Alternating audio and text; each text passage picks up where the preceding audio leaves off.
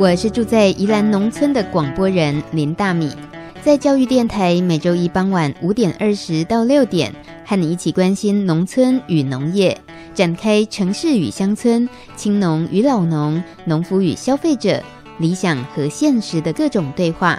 欢迎收听《青农市集 On Air》。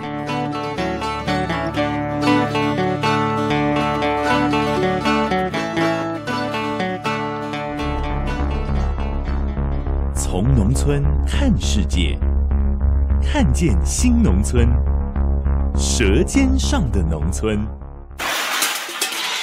走开啦！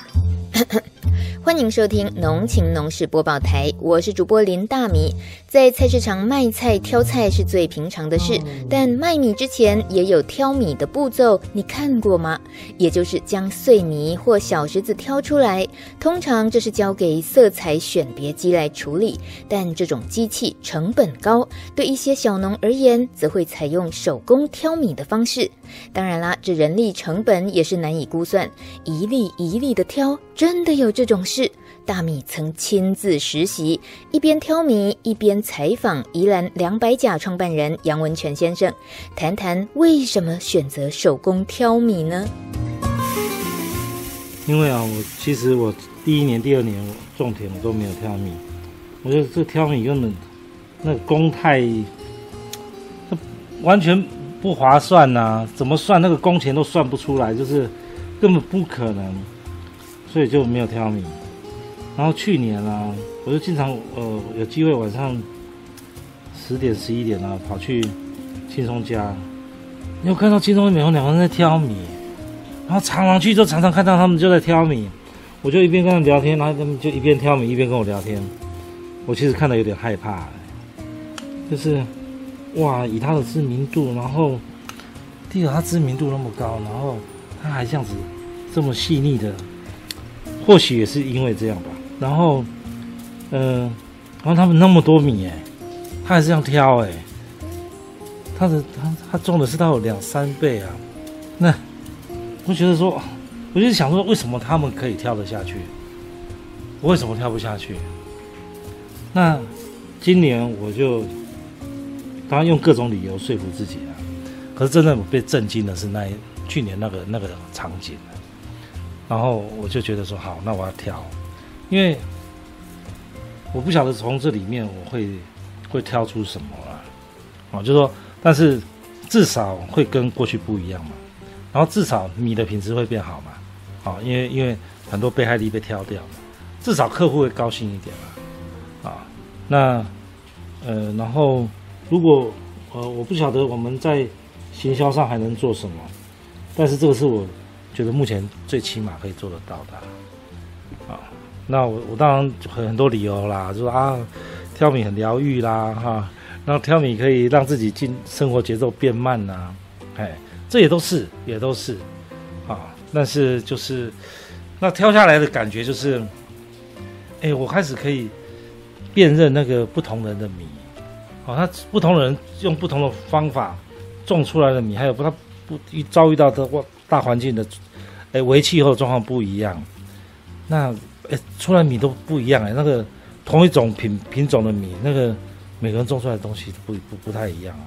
透过挑米，就很仔细的去看到，去看到那个米啊。以前不挑米，你就完全这种都不会有感觉了。哎，那现在哎就不一样了。我觉得哎，这样或许可以让自己更在种稻子的时候，更深入到那个米的品质到底是什么。那我当然还不知道说。呃，如何处理？但是至少我们可以开始分辨了，哎，开始分辨，哎，这样的品质是怎么样？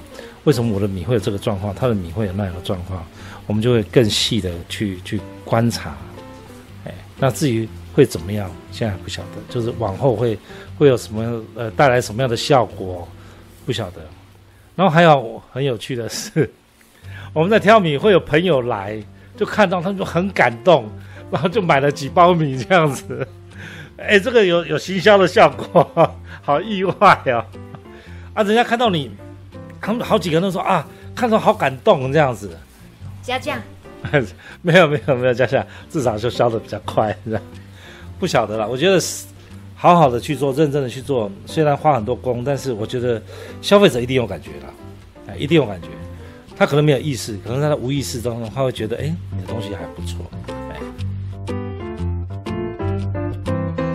虽然今年他已经改用机器挑米了，但秉持着好好做、认真做，消费者一定有感觉，这个精神还是不变的。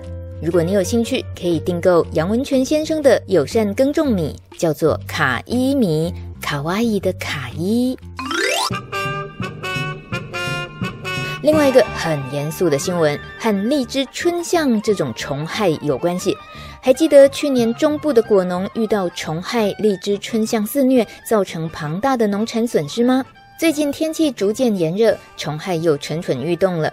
农民抱怨，一走过荔枝树就可以闻到臭虫味，草堂阿鼻。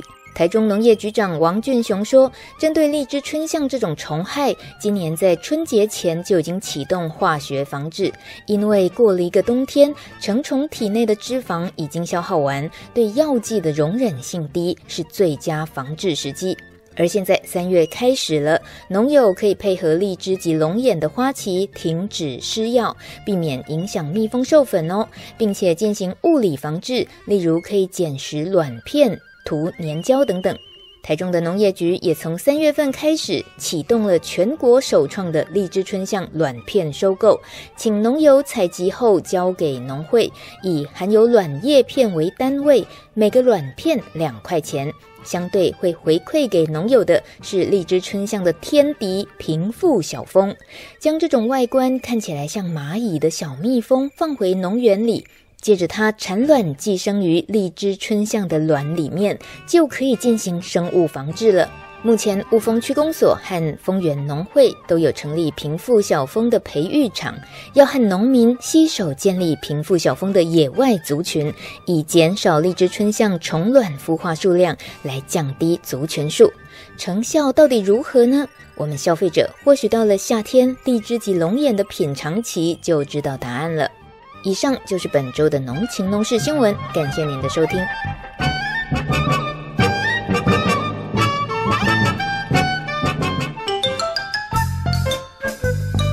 走读柳柳村小旅行，农农农，走读农村小旅行，农村超好玩。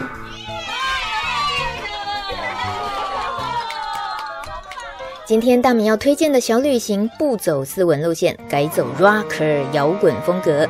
台湾有各种音乐季活动，但是从来没有以农夫与土地为主角的音乐季，对吧？而今年不一样了，屏东的 Long Bin Bing You 即将在三月十七号星期六这天开办一场农人季，活动 slogan 很强，有种就来。这是由屏东在地的农人发起的。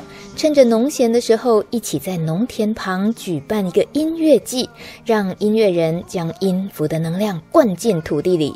邀请了十一组知名乐团，还有在地乐团，共同唱出最具有屏东味的农村 style。比如有 Trash 乐团、脆弱少女组，还有茅草屋乐团、兰花刀等等。以农会友，也以音乐交个农夫朋友，也邀请所有音乐青年来和农村联结，共同发想：如果你有一亩田，你想种出什么样的作物，给农村一个新希望，而借由这样的行动，为农村注入一股新的力量。活动日期赶快记下来，就是下个礼拜六，三月十七号。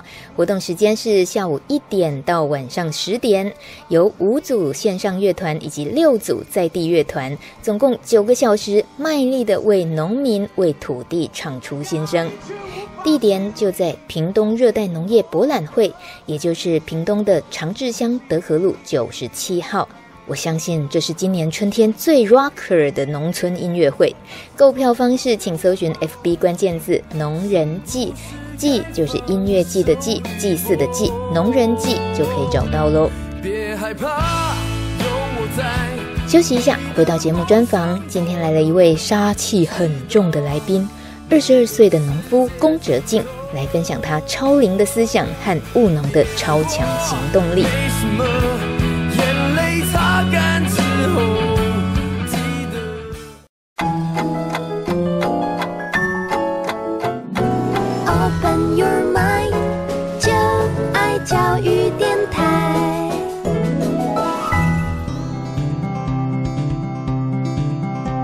在收听的是《青农世纪 On Air》节目，我是大米。今天节目现场是在宜兰员山一处有竹林、有菜园、四周被水田包围的老房子前面，因为我们的故事主角龚哲敬先生正在这里准备玉米的育苗工作。请问一下，今年二十二岁的龚哲敬先生，你觉得你实际年龄应该是几岁？二十二。我鬼才相信！其实本来应该人生二十二岁，很可能是在大陆跟着爸爸做木材贸易，呃，事业会做得有声有色，那生活也会过得有声有色。但是却在最近三年出现在宜兰，跟着妈妈，呃，回到宜兰，那开始接触了务农，而且是从事友善耕种。小龚在宜兰圆山这里的腹地越来越大，野心也越来越大，但是大家都很难相信，他才二十二岁，怎么会一个感觉是门外汉？那突然之间，那个农业的专业度就是快速累积，而且几乎要到爆表，然后能够有非常全面的思维，对农业。对友善耕种，对于青农返乡这些愿景都有自己的想法。我想先认识小工的一个呃最开始的切入点，先从认识他的品牌名字好了，因为光是从那个品牌名字，大概就可以知道这个老人家在想什么。介绍一下你给自己创建的这个稻米的品牌，它是一个山加上一个水，再一个土。这三个字拼凑在一起，这是一个原本就有的字吗？对，这是一个原本就有的字，它的念法是“地”，跟大地的意思是一样的。那当初我在寻找品牌名称的时候，我有想过非常非常多种。那到最后，我选择这个品牌名称，是因为我的想法就是山水土是台湾的命脉。呃，我来宜兰从事友善耕作，今年是第三年。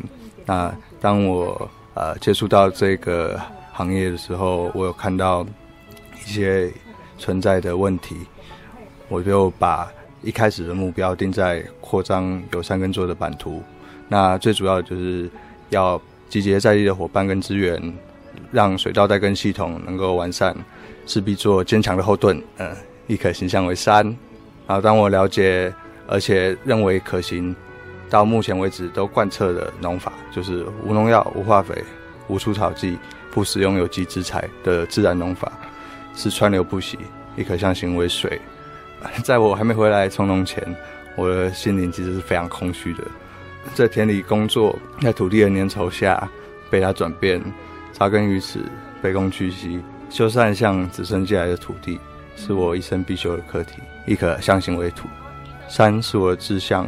水是我的农法，土是我的决心。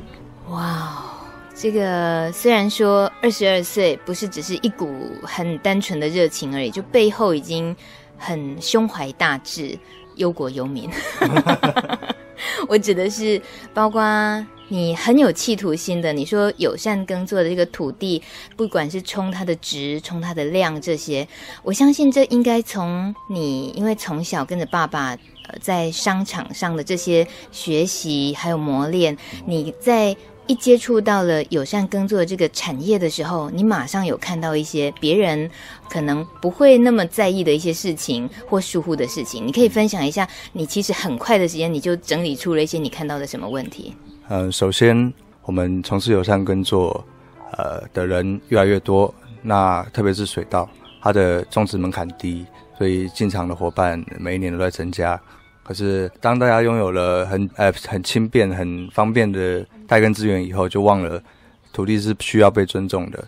你怎么去呵护它，它就会怎么回报给你，而不是 只要打三通电话就可以种到。这是对自己、对土地、对消费者极其不负责任的一种态度。你做任何事情，生意也好，生产也好，这都是一个态度。那我们必须把我们自己的竞争力累积起来，才有可能在现在这个还有百分之九十九的惯性耕作的现况下改变。那在啊、品牌经营的部分，我认为我们大家都想做的事情，就是让更多人了解友善耕作。我自己一向都认为，土地不是祖先留给我们的，是我们跟子孙借的。对，我们必须去对他负责。呃，像我二十二岁，我这一代已经受到上一代种下的苦果。对，我可以，我有资格这样讲。对，而且现在台湾呃经济非常不景气，就我自己个人的看法，农业是非常有机会的。那、呃、它也是可能可以在让台湾经济起飞的一个呃手段。嗯，如果要讲讲的比较大的话，就是这个样子。那我自己的部分，我会把。我的品牌以农业公司的定位下去做发展，那到今年其实我已经开始呃找我的队员，有新的伙伴，那我会负责盘点一切资源，那他们就是负责呃零碎的可能生产面、加工面，啊行销的部分也是还是我由我负责，那之后我也会找人呃帮我负责这一块，然后自己就主要去做跟之前两百甲做的事情一样，就是带新农夫进场这件事情。可是我不会只带他们进来种田，我会带他在这边生活。好大的口气！这个杨文全大哥有人在，在下战帖。等下你你可以再跟我们再深入的谈，为什么说不是只带他种田，还带他生活？这个差别是什么？嗯，到农村来的外地人，衣食住行呃简单，娱乐就很难。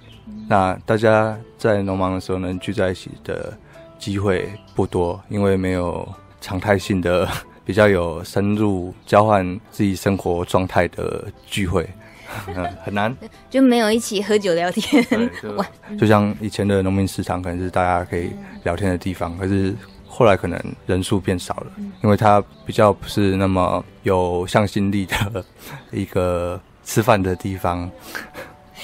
又 又被下战帖了，我觉得真的非常好。就是呢，其实，在宜兰两百甲，就是这几年的事情，它整个带动的，包括也让小工也感觉到这个地方能够有资源，能够有学习，大家互相陪伴的伙伴。可是你的年轻，你的冲劲，就又激发了你觉得还可以做得更好，也想多一些刺激加进来。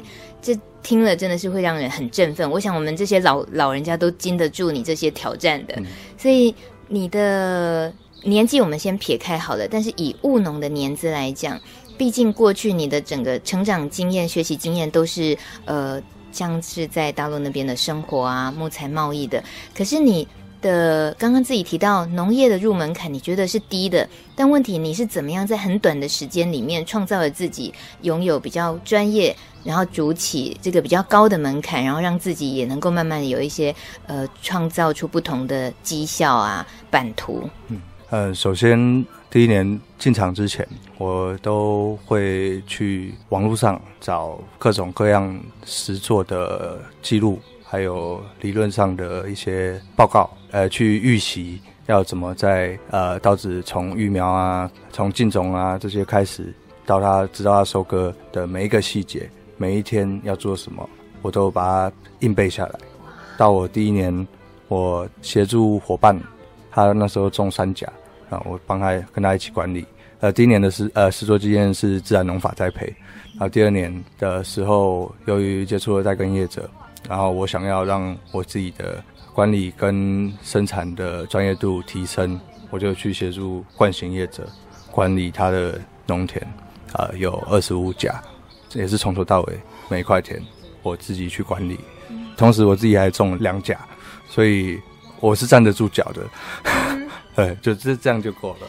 可我没有办法想象你时间是怎么分配？你有睡觉的时间吗？你的田地面积毕竟太大了，而你一个人吗？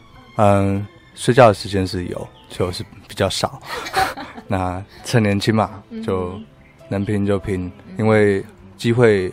很容易流失，大家现在都想要呃投入更多资源，呃这是很好的。我的最大的目的就是希望让它变得有竞争。嗯，对，那啊、呃、可能会让一些伙伴比较不开心，或者是需要离开。可是当然，我希望人越来越多了。我 这需要有一个良好的竞争环境，嗯，我们才有可能在台湾生活下去。嗯，虽然我们宜兰已经是新农聚集。密度最高、知名度最广、嗯、面积最大的，那又如何？嗯，对，我们不该就这样好事给人家一种进场就可以生活的感觉，那是错的。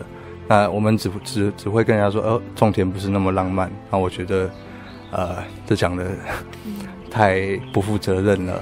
对，种田就是拿生命在拼搏。看，我不知道每个人的目标是什么。像我自己，我就为了台湾。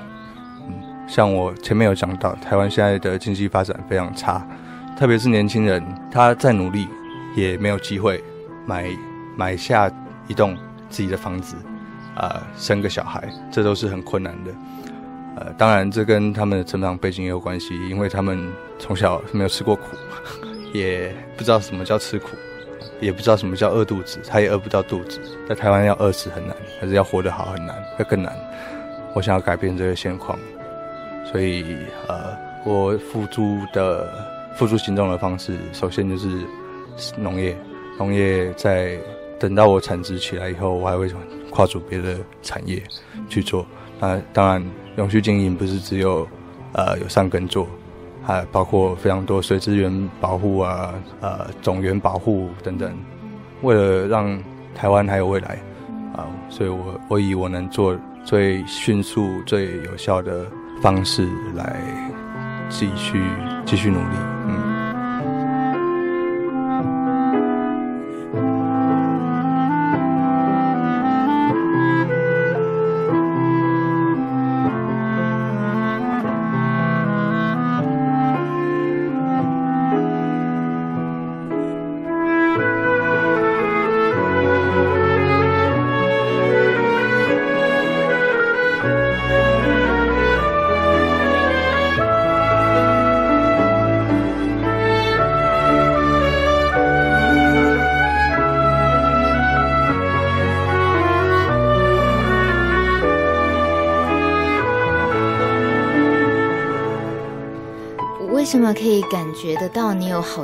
切的那个很焦虑、急切的部分？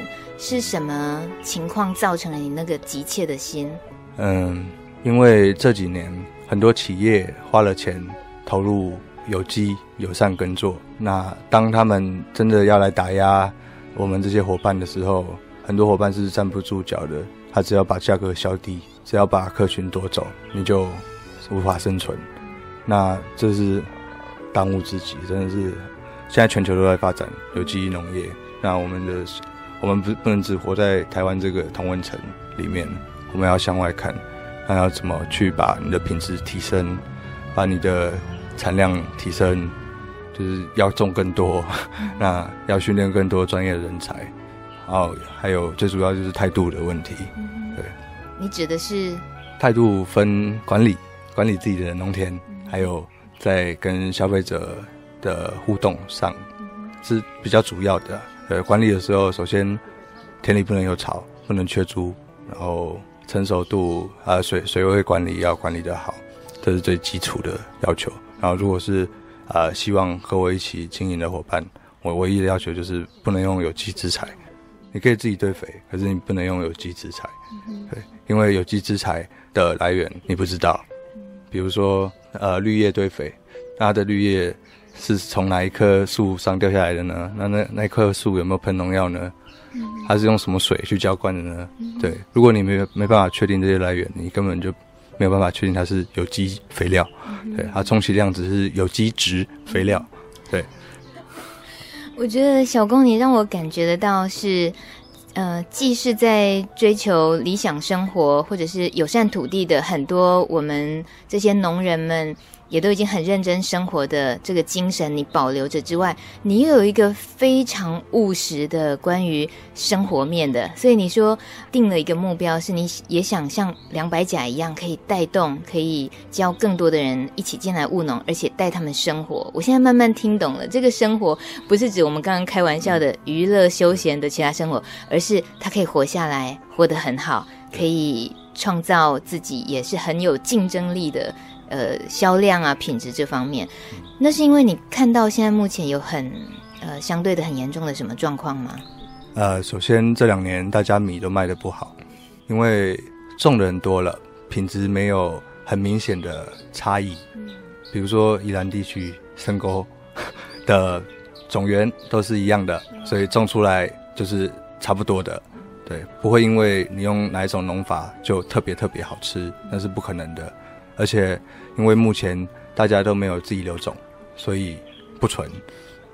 对，那这个问题，我们那天有遇到那个台大农艺系育种室的老师，他就有提到，就算你跟农改场拿种子，它也是不纯的。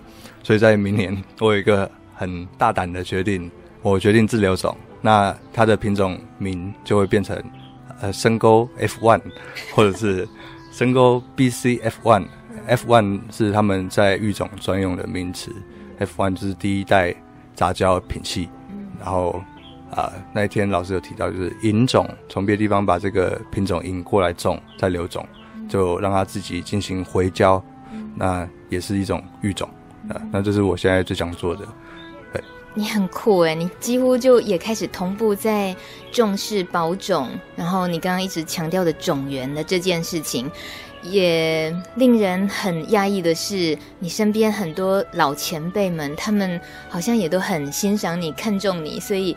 把一些毕生的 pebble 啊，或者是收藏，愿意跟你分享，你自己有很惊讶吗？嗯，我很庆幸能在他们啊还没放弃的时候接手。他们其实努力了很久，有很多位前辈，他们跟我一开始一样 想得很美好。到后来我看到问题的时候，我就虽然我很累，呃，我也不知道我能不能胜任，可是我一定会把它拿下来。那不是赚多少钱，或者是影响多少人，那个都是空的。你就是去做，做了这件事就不会消失。嗯，对。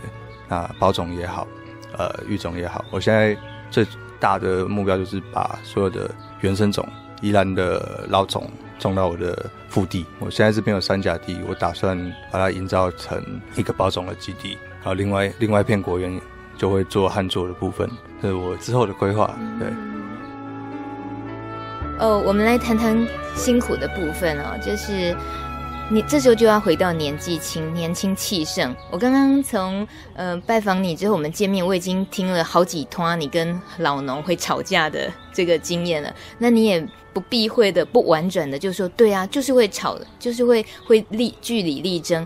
那这些冲突，你觉得你又知道自己是一个门外汉来介入这个农业产业，然后也不算是员山这里在地的人。那这些的冲突，你自己是怎么看？你为什么会这样子做？嗯，首先前辈们还有新进场的伙伴们，你们要坚强一点，这不是游戏。我们在这里生活啊、呃，要跟附近邻近的人争夺生产的优良的农地，是需要一些 gas 的，呃，不可以因为啊、呃、让事情圆融圆满就去妥协，那我们就永远都是弱势。啊、呃，我自己的做法就是我先做给你看，那你你会觉得可能自己做的比我还差的时候，你就会愿意让出来了。那到现在为止，我这三年就是这样增加增加面积的，对，做给他看。对，从一开始我会，比如说我在整理田埂，然后我种一些田埂草，他就说：“哦，笑人呢，坏草就除不完呐、啊，你你给我种草 哦。”然后我在育种做了秧床，他说：“哦，那边晒边晒。”结果到我准备插秧的前几天，哇，就水耶，哇，比我还有卡水。啊，一直到呃。啊，我们晒田啊，然后开始结穗了啊，他就开始很频繁的问你，你是不是按时啊头来抓油啊？那头来抓抓肥，那比我还卡水啊，啊一直到收割，他说啊，好啊，种树地啊，啊，地就变我的了，好成功的战术哦。嗯，那你自己压力是大的啦，因为要就是要证明给别人看。呃，基本上我刚刚就有讲，呃，水稻门槛真的很低。像我去年两甲，我实际在田里工作的天数只有三十天，对，所以不累，对，啊、呃，不过在跟别人学取经验、替人家管理，然后没有收入这个事情是比较累的，对。那我们回到了刚刚一开始有提到，其实你的生成长的背景在呃中国大陆那边跟着爸爸学木材贸易这些，现在回到台湾宜兰故乡，走进农业。你对农业那么样子的期望，觉得它还是有希望，觉得台湾的农业可以有竞争力。你会把什么过去的那些擅长的事情发挥在农业这里，而且是发挥的真的做出别人不会想到应该要这么做的一些部分？呃，首先可以讲生产端的部分。呃，以往的资料都是很笼统的，比如说我去年栽种的高雄一四七，它的所有栽种资料都是在原产地高雄，所以它就无法应用在我实际的管理上。那这个时候我就需要，以以往我做的，我我有一些习惯，在工作上的习惯就是会做文书记录，啊，记录的非常详尽。啊，我一般会先手写一遍，再 key 到电脑里。因为我已经第三年了，所以我前两年的数据跟资料都还在，我就可以去参考，所以管理起来会轻松非常多。我知道什么时候应该怎么做，还是很细致的。比如说，呃，插秧后十天的水位需要三公分轮灌，轮灌的意思就是早上放水到要的水位，把水灌起来，再把水漏掉之类的。对，有非常多。SOP，所以到今年新进场的伙伴，我可以直接把这些资料给他们，你在别的地方找不到的实际珍贵的生产资讯，嗯、啊，这是我有在做，就是资料汇总的这件事情。嗯、然后行销，行销的部分我也是有拿以往的一些经验，像我的粉丝专业还是个人专业里面，没有任何一篇卖米的文章，也没有任何一篇售价，没有任何一篇产量，都是我在干嘛。这件事情，对，这是我个人的方法啦。我是在经营一个品牌，那品牌就是我我自己这个人，人家看到的时候就会放心，他是信任我。可是你不放订单，大家怎么买？呃，他会直接联系我。对哦，这人心机重啊！还有什么？你多透露几招嘛，大家学着点。哎，过年要送礼是不是？你就教一下。你有想到这件事哎？呃，有送礼啊。我自己在卖米，我是很希望不做真空包装。这件事情，所以呃，我会很乐意去花很多时间自己动手包成小包装给人家去送礼。今年也有，呃，这个部分呃，卖米跟跑业务不太一样，你是建立一种长期的依赖性的关系。那个家庭需要吃你的米，他才可以生活。你需要营造成这这个状态，好，你是实实在在跟他变成啊、呃、好朋友，很好的朋友。然后他三不五时，可能像我呃，到现在的经验是，有很多时候我去送米给我的客人，而他相对的他还会送我比米的价钱还要高的东西，这而且我跟他本来是不认识的，我自己在理想中是共荣的状态，就是啊、呃，我跟消费者不是银货两訖的关系，而是我们是朋友，那我们交换彼此的彼此的资源。今年开始我也会用这种方法，呃，用米去换。换我想要的东西，就用交换的这种想法，因为我今年产品比较多，对，其实不是只在啊、呃、宜兰努力，我还常常跑全台各地，所以我最终目标是啊、呃，首先东部联合起来，然后再整个台湾一起打仗，因为我到目前为止我还没有把我以前在大陆的资源拿来用，如果啊、呃、我要把米卖过去的话，我现在的面积是完全不够卖的。对，但是台湾的米能够外销到大陆这个市场，你是怎么看？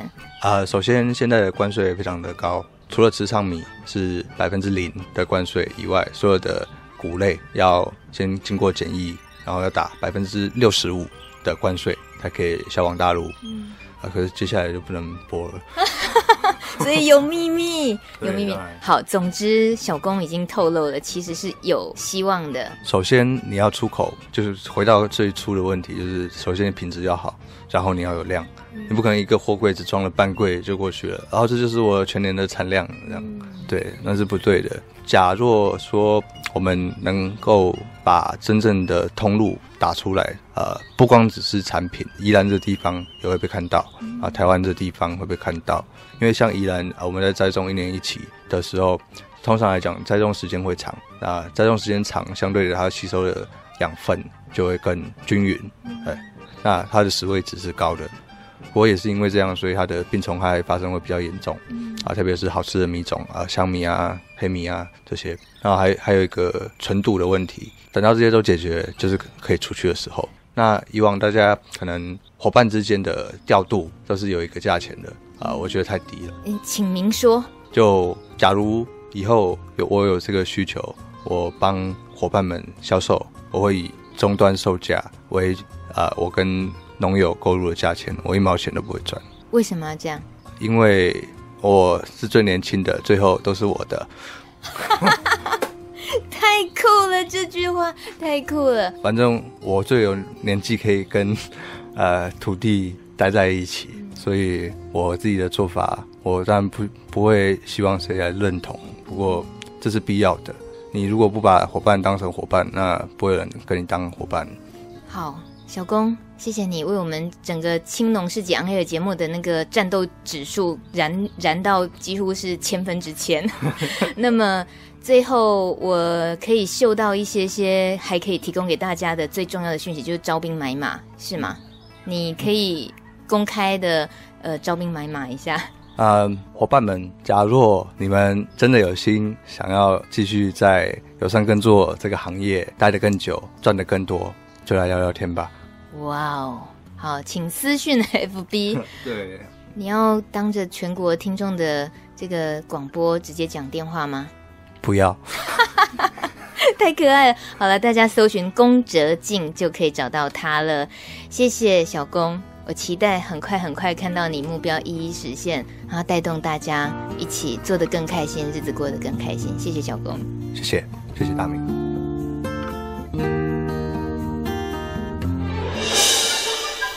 小市集大通路，长期关注饥饿与贫穷的安娜拉佩说。我们每一次的消费就像是一张选票，决定着未来地球的样貌。台湾有很多绿色保育的农产品，像保育水质的菱角、爱护紫斑蝶的青芒果。让老鹰飞的护鹰红豆，以及季节性的绿宝标章蔬果等等，消费者想买但却不知道去哪里买。现在哦，透过主流通路，全台各地的里仁门市就可以买到这些投环境生态一票的绿宝产品了哦。现在里仁门市开设了绿色保育专柜，提供数十种的绿宝产品给消费者选购。如果你是绿宝的农友，也想在里仁通路上架的话，欢迎你主动和慈心基金会联络洽询，零二二五四六零六四零。感谢你收听今天的青龙市集昂 n Air 节目。想听到更多的农村故事，欢迎你在网络上搜寻“米米之音”，稻米的米，米米之音就可以了。下周一傍晚五点二十分，空中见，拜拜。